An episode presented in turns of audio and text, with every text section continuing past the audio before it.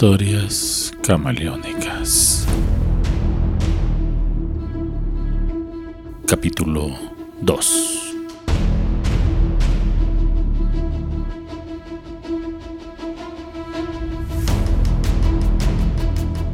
Al ver esa captura, no me quedó de otra que entrar al misterioso hospital psiquiátrico. Entras y sin despertar sospecha te registras para pasar de visita a la sala A. Vas a preguntar por el señor Armando Rubén Gómez. Él te recibirá. Entro al sitio y en el primer filtro una recepcionista joven me obliga a firmar un libro de visitas. Me registro sin imaginar siquiera lo que me esperaba en ese hospital. Llego a la celda que me señalan donde hay una persona enclaustrado. Mi chantajista era una mujer, lo descubrí en el screenshot.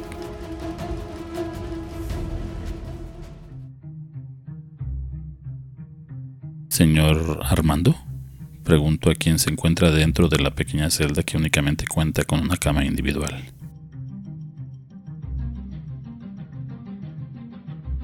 El misterioso hombre se encuentra de espaldas. Al oír mi voz, se da la vuelta y logro reconocerlo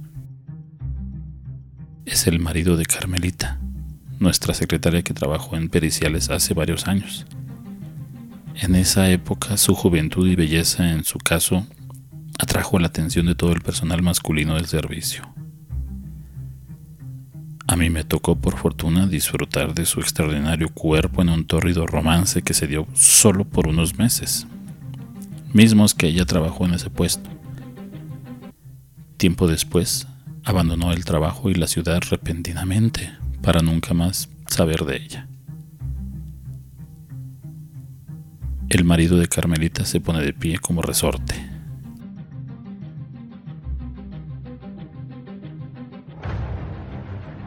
Ahí estás, hijo de perra, me dice con profundo rencor.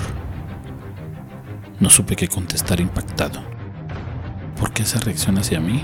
No lo entiendo. Lo cuestioné confundido. ¿Usted es quien me ha estado chantajeando con ese infame video? No. Yo solo quería la oportunidad de estar frente al hombre que acabó con mi vida y mi familia. Tenía que decírtelo a la cara. ¿Sabes qué fecha es hoy? 10 de septiembre, ¿y eso qué? Irónicamente, hoy se conmemora el Día Mundial de Prevención contra el Suicidio. Hace 20 años mi esposa Carmelita desgraciadamente se suicidó por tu culpa infeliz, pero más por la mía. Ella me pidió que la perdonara cuando me enteré de su romance. Se sintió tan culpable, pecadora, que no dejó de insistir con esa frase. Si no me perdonas, me suicido. El video me llegó por medio de un empleado del motel donde estuvieron me chantajeó y me sacó un dineral. Si no le pagaba, lo divulgaría. No pude evitar señalarla como culpable porque siempre la creí infiel. No la perdoné y terminó con su joven vida justo en esta fecha.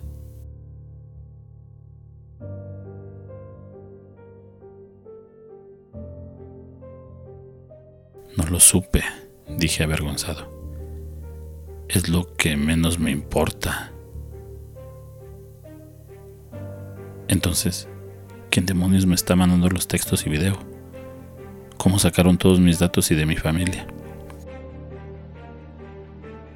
Jessica Gómez es mi hija. Bueno, tu hija. Trabaja en el área de personal, allí en Periciales. Vino a mi mente la chica en el trabajo rubia, delgadita, y era una belleza igual que su madre. Ahora la recuerdo. Entendí todo. La muchacha era muy bonita, heredó esa belleza de Carmelita. Ella fue quien, amparada en el anonimato, obtuvo toda mi información. Jessie nació poco después de su aventura contigo. Nosotros estábamos batallando para poder tener hijos y mágicamente un día la niña llegó. Fue la primera sospecha que tuve. Después se dio lo del video que trastornó todo nuestro mundo. Al enterarse ahora mi hija de cómo sucedieron los hechos y creyendo que tú habías provocado la tragedia de su madre, quiso que te diéramos un escarmiento. Lo que se le vino a la mente fue vengarnos del supuesto culpable. Ella no sabe que eres su hija y no lo sabrá. Impactado, no vi venir el ataque.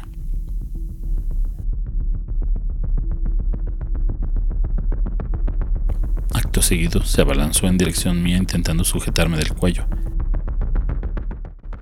La intención era ahorcarme, pero por fortuna en la sala que se encontraba era el área destinada a pacientes peligrosos o de riesgo. Al escuchar el escándalo, dos fortachones enfermeros acudieron en mi salvación. El atribulado hombre fue sometido y recluido en una celda de seguridad. Me sacaron de ahí. Mientras González, desquiciado, gritaba amenazador. Te mataré. Por tu culpa mi mujer murió. Maldito. No escaparás de mi venganza. Maldito, maldito, maldito. Los gritos se fueron apagando conforme me iba alejando de la celda rumbo a la calle. Sobándome el cuello llegué hasta mi auto y comencé a textear. No se te ocurra mandar el video a mi esposa. Ya vi a tu padre, así como querías. ¿Sigues vivo? Podría jurar que te iba a matar, lo prometió. Pues ya ves que no pero tú tampoco deberías estar tan segura de tener el control. ¿Por qué?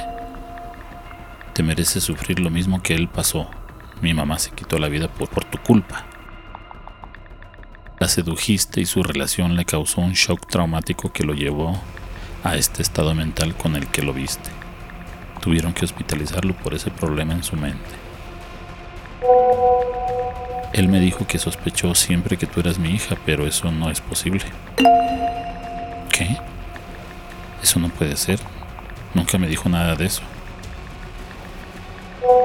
Eso creyó él toda la vida, pero no es posible. Yo tengo la vasectomía desde que nació mi hijo. Esto pasó antes de conocer a tu madre. Mañana mismo voy a acusarte de este delito. El ciberbullying y el chantaje ya se castiga gravemente. Sé quién eres y sé dónde trabajas.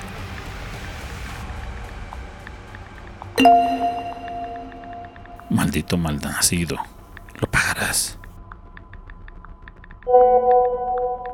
Que te vaya bien. La verdad lo siento mucho por Carmelita, pero el verdadero causante del suicidio de tu mamá fue tu papá por no perdonarla, después de que tanto se lo suplicó. Termina la conversación y me prometí no volver a hacer caso a esos mensajes. Lo que pasó con Carmelita ya era caso cerrado. Ojalá no me vuelvan a contactar.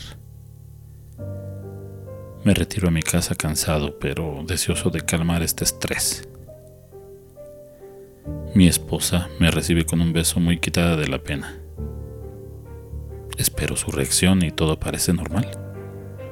Me comenta, qué bueno que ya llegaste, viejo. Estaba un poco preocupada por lo que me comentó la señorita que dijo ser tu compañera de trabajo. Ah, sí, Jessica. Pero ya terminó la diligencia. Tuvimos que salir de la ciudad.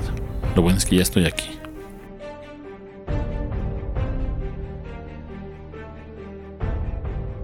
Llega una notificación de mensaje de WhatsApp al teléfono de mi esposa.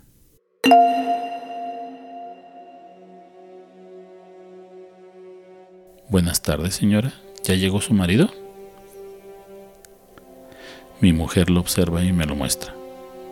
Mira, viejo, es tu compañera. Estaba apurada por ti.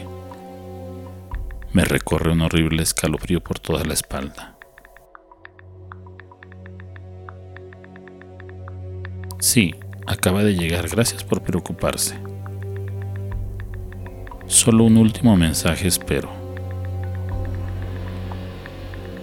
Solo pregúntele por favor que si sabe qué fecha es el día de hoy. No se apure, yo le digo, 10 de septiembre. Seguimos en contacto.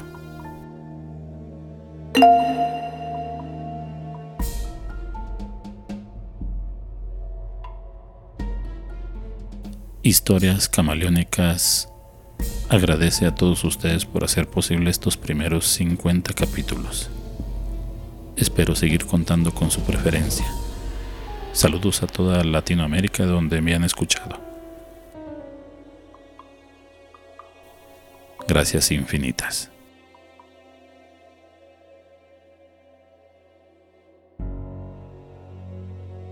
Hasta la próxima.